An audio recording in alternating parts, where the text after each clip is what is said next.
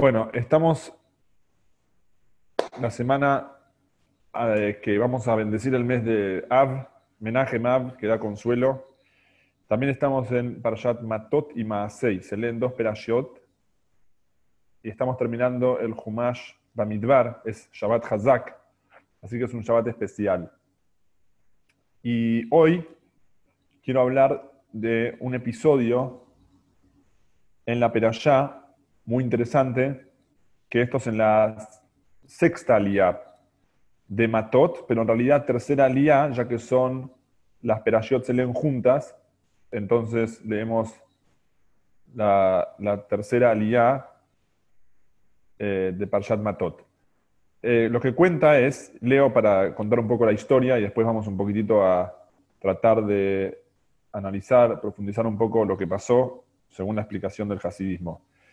Dice el versículo así, mucho eh, pastoreo, mucho vacuno, mucho ganado tenían los hijos de Reubén y los hijos de Gat. Era tremendo la cantidad de animales que tenían. Vieron la tierra de Yaazer y la tierra de Gilad y vieron que era una tierra muy buena para, para, para el pastoreo. Y sigue diciendo el, el, versículo, vinieron los hijos de Gad y los hijos de Reubén. Y le dijeron a Moshe, y así también le dijeron a Elazar, a Cohen y a los líderes de la congregación diciendo, las ciudades de Atarot, Divon, Yaazer, Nimra, Heshbon, El Svam, Nevo, Beon, la tierra que golpeó a Hashem ante la congregación de Israel, o sea, el pueblo de Israel estaba en camino a la conquista de Israel. Y esto, estas ciudades que ellos están hablando, es Jordania, es la zona ahí de Jordania. Hashem ya estaba limpiando, allanando la zona, el pueblo de Israel seguía avanzando camino a Eretz Israel. Entonces le dicen los hijos de Gad y los hijos de la tribu de Reubén, a Moshe, a Eleazar y a los líderes de la congregación. Aquellas, aquella tierra que Hashem golpeó, como que Hashem allanó, limpió, es una tierra que tiene mucho campo, es muy buena para pastoreo y nosotros tenemos mucho paz, pastoreo. Si encontramos simpatía en vuestros ojos, que se ha dado esta tierra para vuestro sirviente como, como heredación, por favor, no nos exijas pasar Jordania. En otras palabras, ellos están pidiendo quedarse fuera de Israel. Estas dos tribus, que en realidad también participó mitad de la tribu de Menashe, estas dos tribus y media piden a Moshe eh, quedarse fuera de Israel, porque tienen mucho vacuno, mucho pastoreo, necesitan, y eso es, una buena tierra. Y les dice Moshe a los hijos de Gad y los hijos de Reubén, ¿vuestros hermanos irán a la guerra y ustedes van a quedarse acá? ¿Y por qué van a descarrilar el corazón de los hijos de Israel a llegar a la tierra que Hashem nos dio? O sea, si ustedes van a quedarse acá, van a generar miedo en los demás Yehudim y no van a querer conquistar la tierra. Van a decir, ¿por qué se quedan estos? Porque tienen miedo de luchar contra los gigantes o lo que sea. Entonces nosotros tampoco queremos. Y sigue diciendo a Moshe, así hicieron vuestros padres. Cuando Hashem, cuando yo los envié de, de Kadesh Barnea para que espiaran, para que verifiquen la tierra, y subieron al Nahal Eshkol y vieron la tierra y descarrilaron el corazón de, los hijos de Israel para que, no vayan, para que no vayan a la tierra de Israel que Hashem nos dio. Y Hashem se enojó en aquel día y juró diciendo, si verán estas personas que subieron de Egipto de 20 años para arriba a aquella tierra que le juré a Abraham, Isaac y Jacob, porque no cumplieron tras mi pedido. Excepto Caleb ben Yefune el Knizi, y Joshua bin Nun, porque ellos sí cumplieron con las exigencias de Hashem. Y Hashem se enojó con Israel y los llevó, les dio vueltas en el desierto 40 años hasta terminar aquella generación que hizo mal en los ojos de Hashem. Y ahora ustedes se han parado en lugar de vuestros padres, una cultura pecadora, gente mala, para agregar más sobre el enojo de Hashem sobre Israel. Porque van a generar que se vayan hacia atrás y que, que sigan heredando el desierto y van a devastar a este pueblo. O sea, Moshe les dio fuertísimo. Moshe dice, ustedes son igual que los espías. Ustedes no quieren entrar a la tierra de Israel y ustedes van a generar que el pueblo no quiera entrar a la tierra de Israel, tal cual hicieron los Meraglim, los, los espías. Se dirigieron ellos a Moshe y dijeron así, cercos vamos a construir para nuestro ganado y ciudades para nuestros hijos, pero nosotros iremos firmes, iremos apresurados a luchar ante los hijos de Israel a la tierra que nos vas a llevar y, nuestros hijos se quedarán en estas ciudades de frontera como protección a, a la tierra. Nosotros no volveremos a nuestras casas hasta que no herede el pueblo de Israel cada hombre su herencia, porque no vamos a heredar del otro lado de Jordania hasta que no venga esta herencia. O sea, en otras palabras, lo que están diciendo ellos es, no, Moshe, nosotros vamos a ir a luchar, no solamente que vamos a luchar, sino que vamos a ir en primera línea y vamos a apresurarnos. Entonces, dice la Torá, es la, ya empieza la próxima lía interesante, que, corta ahí la Torah y comienza la próxima lía. Le dijo a ellos Moshe, si ustedes van a hacer así y van a luchar primeros para la guerra, y pasará de ustedes todos los guerreros, van a pasar a Jordania, eh, o sea, van a entrar a Israel para heredar eh, y quitar a los enemigos, y conquistaremos la tierra frente a Hashem, y después van a poder retornar, y serán limpios de Hashem y de Israel, y esta tierra será para ustedes como herencia. Pero si no hacen esto, han pecado frente a Hashem y sepan que el pecado se encuentra con ustedes.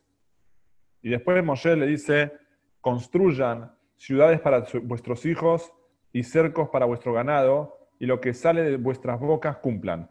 Acá digo un pequeño detalle que no tiene que ver con lo que vamos a hablar hoy, pero hay algo muy interesante que dicen los sabios, cuando los hijos de Gad y Reuben le dicen a Moshe, no, nosotros vamos a luchar y vamos a ir en la primera línea y vamos a quedarnos en la guerra hasta que termine toda la guerra y la conquista, etc.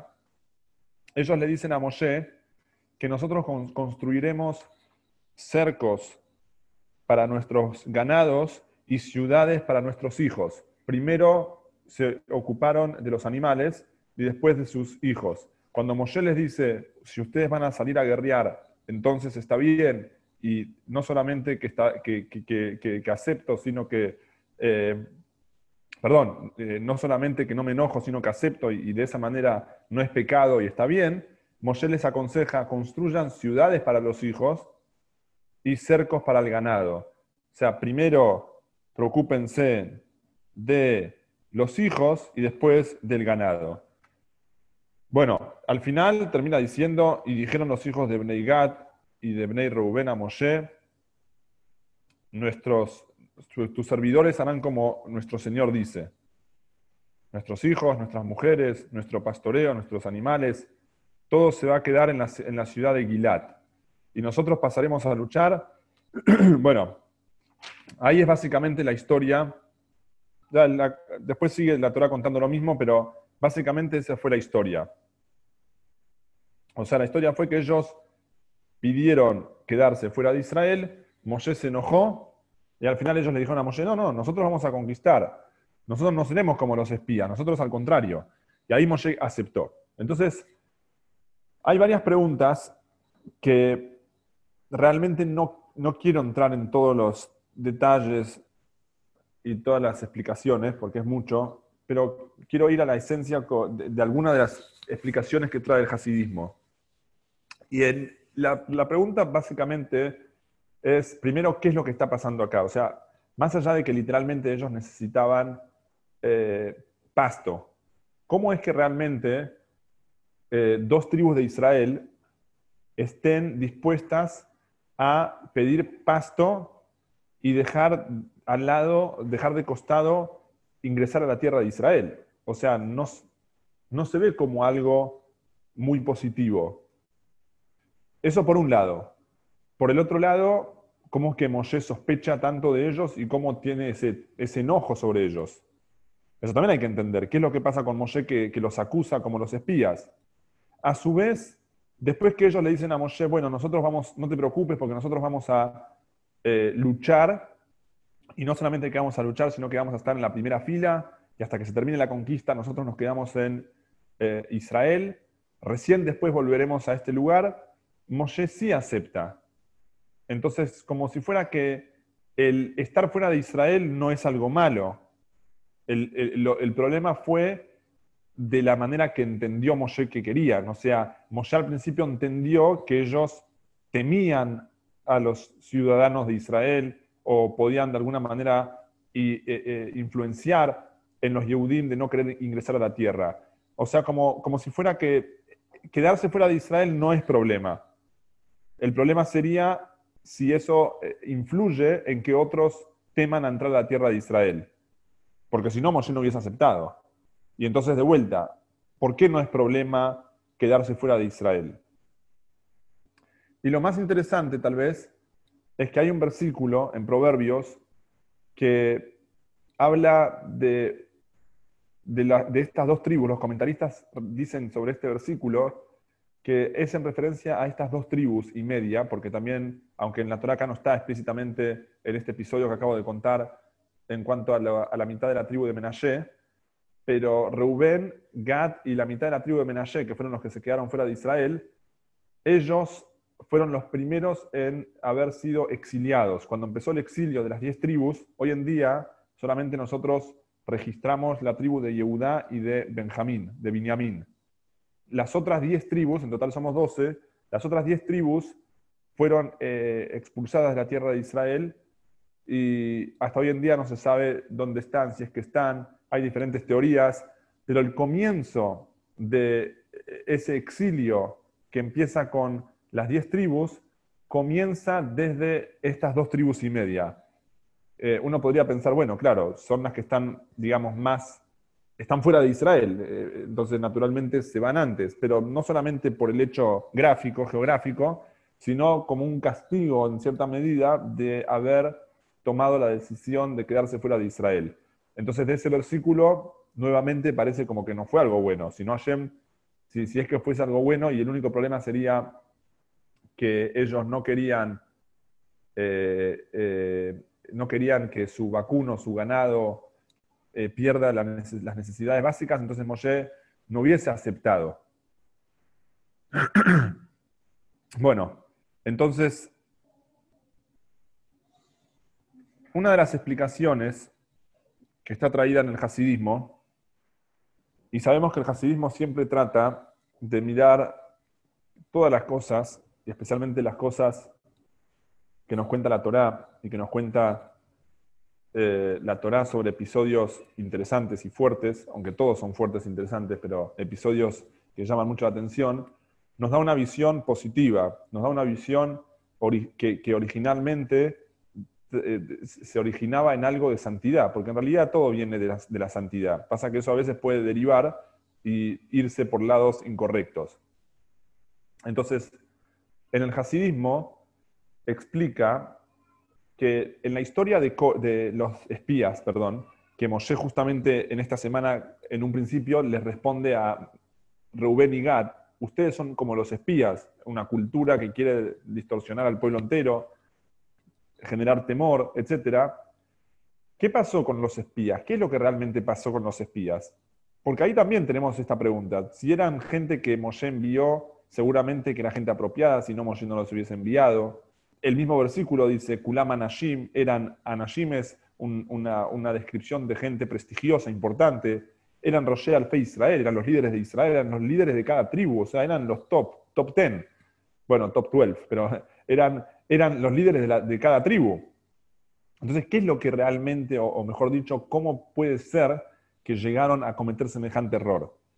Entonces, en el hasidismo se explica que en realidad ellos tenían una ideología que provenía de un lugar muy santo. Se equivocaron, y se equivocaron feo, pero tenían un pensamiento de mucha santidad. ¿Cuál fue el pensamiento de ellos?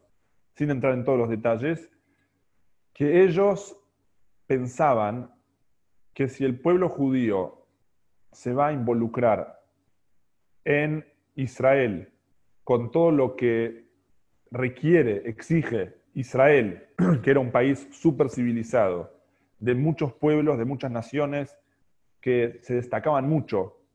Eh, Israel en ese momento era el país. Eh, siempre es el país por la que duya, pero literalmente era donde se movía todo.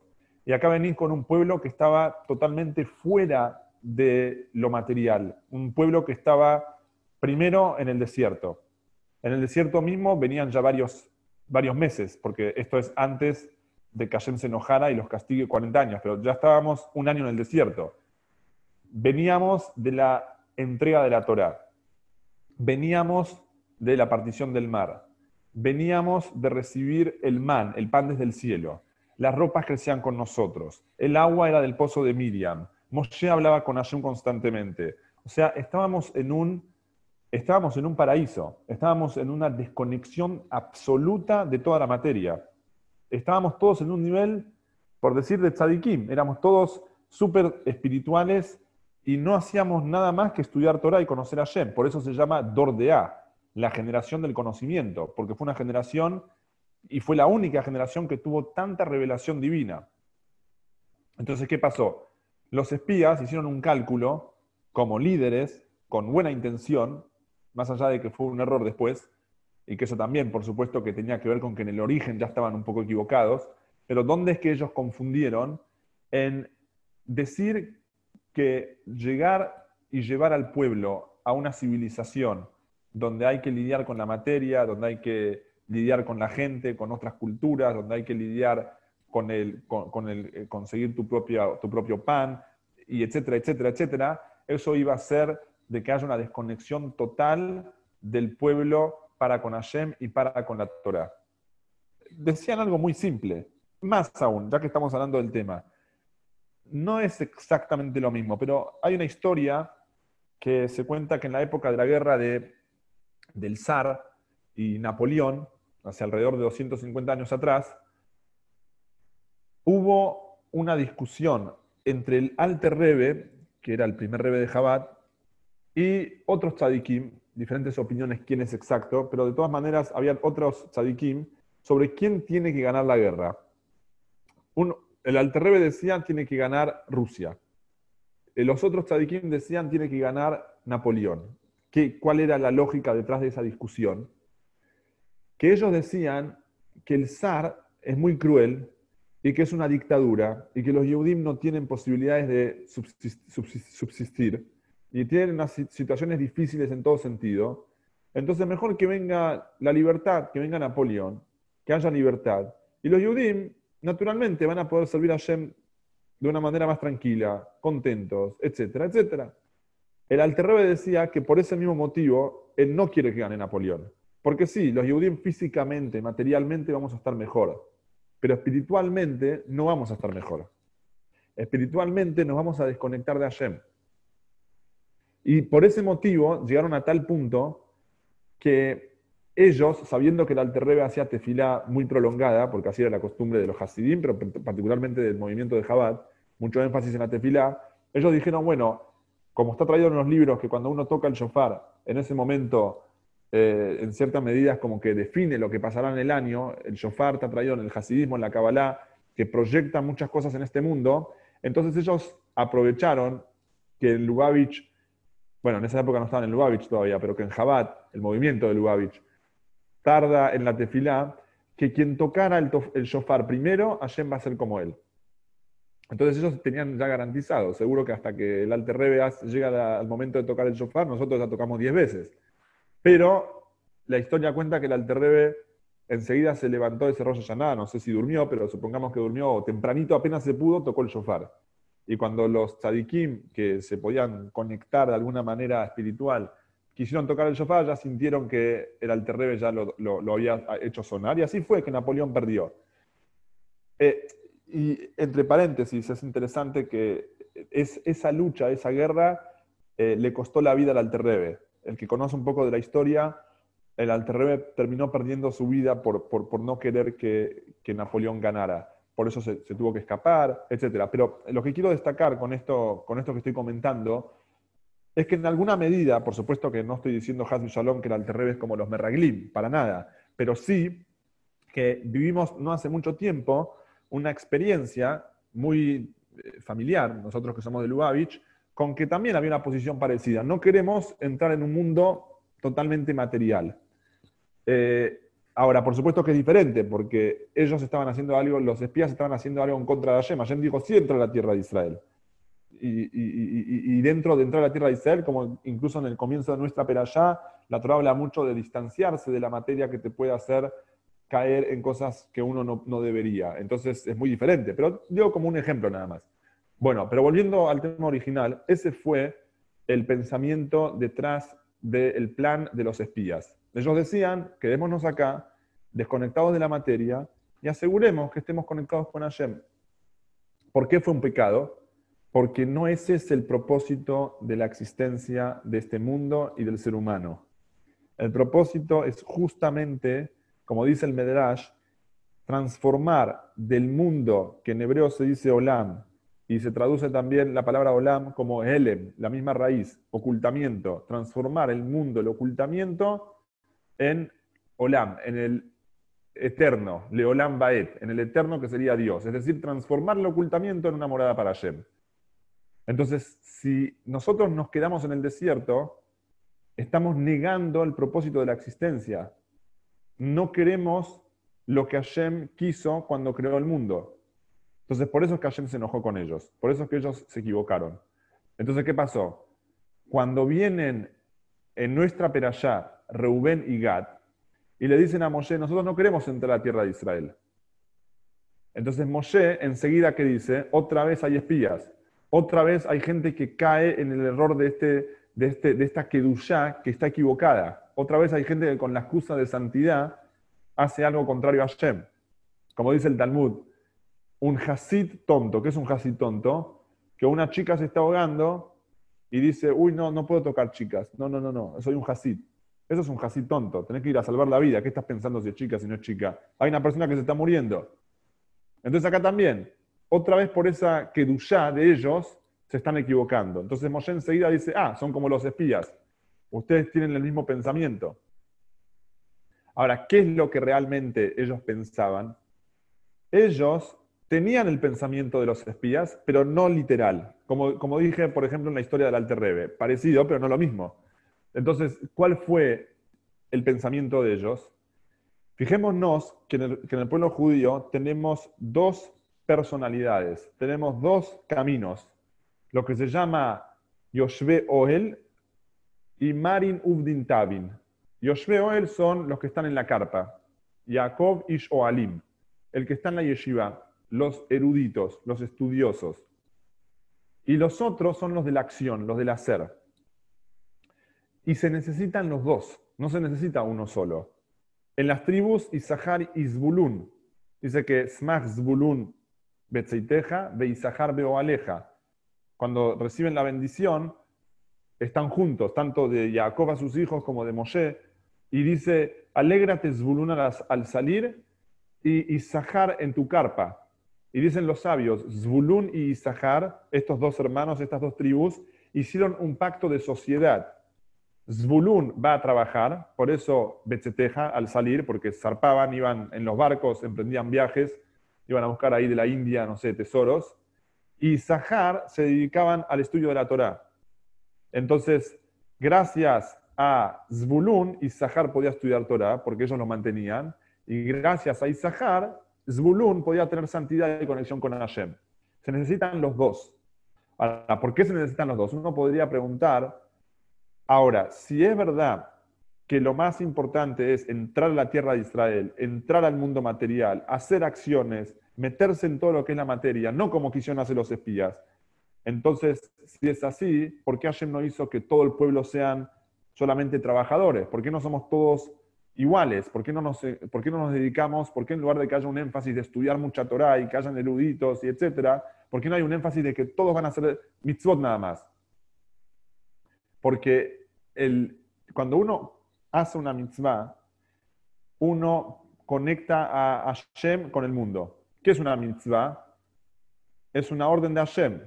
Cuando yo cumplo la orden de Hashem, me unifico con Hashem. Por eso la palabra mitzvah viene de la palabra tzafta, unión. La mitzvah me une con Hashem. Cuando yo hago una mitzvah, estoy trayéndolo a Hashem al mundo. Y también con lo que hago la mitzvah. Pues si es con el cuero del tefilín, lo traigo a Hashem al cuero del tefilín.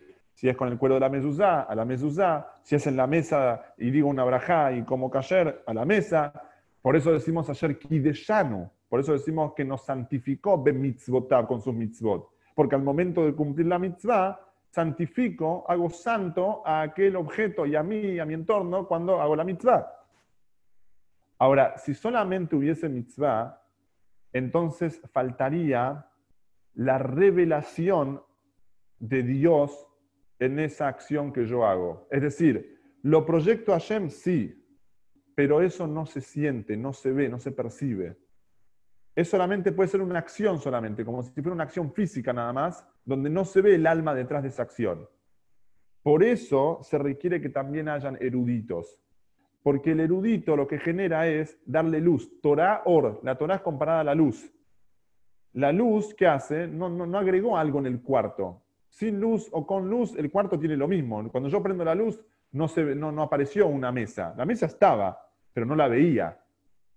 Entonces, eso es lo que genera el sabio. El sabio lo que hace es ilumina. Por eso dice Eizeu Haham, ¿quién es un sabio? Harroe Tanolat, el que ve el futuro, el que puede iluminar. Einei Haida, los ojos de la congregación. Entonces, por eso se requiere también de eruditos. Pero, ¿qué es lo principal? Traer a Shem al mundo, entrar en la tierra de Israel. Por eso la mayoría somos trabajadores. La mayoría tenemos que dedicarnos a lo que es el negocio, lidiar entre un hombre y su compañero, lidiar con cosas materiales, ser sociales, etcétera, etcétera, etcétera. Pero hace falta, se requiere también tener esa luz para que se ilumine la mitzvah. Y, en una medida que, es así, también cada uno de manera personal necesita también tener un poco de Torah, más allá de que estudiar Torah es una mitzvah, para iluminar también de manera personal la mitzvah que uno hace, más allá de la iluminación del tzadik o del jajam o del rabo, de quien sea. Porque también uno tiene un efecto especial cuando la Torah que uno estudia la vincula con la mitzvah que uno hace. Entonces, eso es lo que quiso Reubén y Gad. Reubén y Gad dijeron, Moshe, nosotros no somos como los espías. Nosotros no es que queremos distorsionar al pueblo, nosotros no queremos que no entremos a la tierra de Israel. Ya ves, estamos dispuestos a luchar en primera fila hasta que sea la conquista. Entonces sí queremos, sí entendemos que es el propósito. Lo que nosotros queremos elegir es ser los que van a iluminar al pueblo. Nosotros queremos estar un poco distanciados, queremos ser pastores, así como los patriarcas fueron pastores, así como los hermanos de Yosef fueron pastores. Porque, ¿Por qué eligieron ser pastores? Porque ellos querían estar desconectados de la materia. Entonces ellos le dicen a Moshe, nosotros no queremos que el pueblo se confunda y vamos a ir a luchar junto con el pueblo, primera fila, pero hace falta también luces, hace falta alguien que ilumine. Eso queremos ser nosotros. Ah, Moshe escuchó que entonces ellos entendieron cuál es el objetivo, que el objetivo no es distanciarse de la tierra de Israel. El, motivo es, el, objetivo es ingresar a la tierra de Israel, entonces Moshe dice, entonces sí acepto.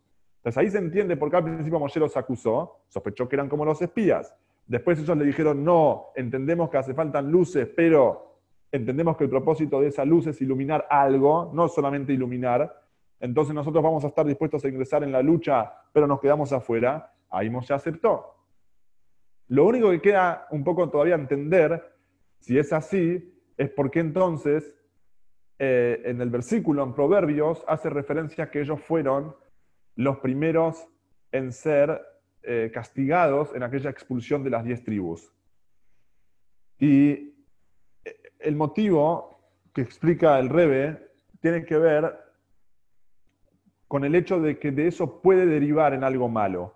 O sea, así como decíamos que los espías se equivocaron con una supuestamente buena intención, o con una intención, o con una cabana, con, una, con un pensamiento, un análisis de santidad, se equivocaron, Así también, cuando uno quiere ser uno mismo, el que quiere concentrarse en esa iluminación, a veces puede derivar en algo un poco malo. Y un ejemplo que el rey trae en una sijá para entender un poco ese concepto, podemos verlo en Benazai. Hay uno, uno de los famosos talmudistas se llamaba Benazai. Y el Talmud cuenta algo muy interesante de él, que dice que él no se casó. Hay diferentes opiniones, si se casó y se divorció, si nunca se casó, pero la historia cuenta que él, como sea, no estuvo, no, no contrajo un matrimonio fijo. Si digamos que sí, según la opinión que se casó, se divorció. ¿Cuál fue la excusa de él cuando, cuando, cuando fue preguntado, cuestionado por qué no hace la mitzvah de la Torá? Él dijo, ¿qué puedo hacer si mi alma desea el estudio de Torá? No puedo otra cosa que estudiar Torá. Y algo muy interesante que nos dice la Alajá es que a pesar de que no es esa, esa, actitud, no es una actitud que se fomenta, al contrario, se dice que hay que casarse, que hay que traer hijos, y etc. La primera mitzvah de la Torá es traer hijos al mundo, en forma cronológica. Igualmente dice la Alajá que si alguna persona tiene la misma cualidad que Benazai, o sea que toda su vida es únicamente Torah, la Torah es su pensamiento, su, oxígeno, su comida, su bebida, su, su dormir, su todo, tiene permitido no casarse. Entonces, no casarse es malo y por el otro lado hay un caso que puede ser permitido, entonces no es tan malo. Y a su vez encontramos que en la famosa historia que nos cuenta el Talmud de cuatro grandes personalidades que entraron a lo que se llama el Pardés, que el Pardés sería los, literalmente como el jardín, pero se refiere a, llegaron a los secretos más íntimos de la Torá.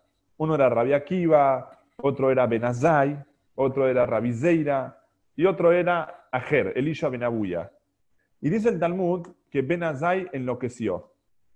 O sea, apenas Zay entró, vio cosas súper elevadas y se le cayó el sistema, como se dice. Colapsó. Se volvió loco. Ahora, ¿qué vemos de acá? Que Benazai, que no se casó por su gran conexión y que alguna, y es el referente de que si alguno, que prácticamente no existe algo así, pero si alguno eh, está en un nivel así, no transgrede por no casarse, si es que está totalmente conectado con la Torah, igualmente derivó en que cuando llegó a una situación de tanta elevación, no pudo, no pudo superarlo, no pudo contenerlo, no pudo contenerlo. Eh, o sea, ¿qué vemos de acá? Que incluso que es bueno, tampoco es bueno. Mientras que Rabia Akiva entró en paz y salió en paz. Entonces, eso es el motivo por el cual, a pesar de que Moshe entendió que aquellas dos tribus lo hicieron con una buena intención y por eso Moshe al final aceptó. Igualmente, en, algún versículo los menciona como que igualmente no es algo que había que hacer. Así que hasta acá es el comentario de esta peralla.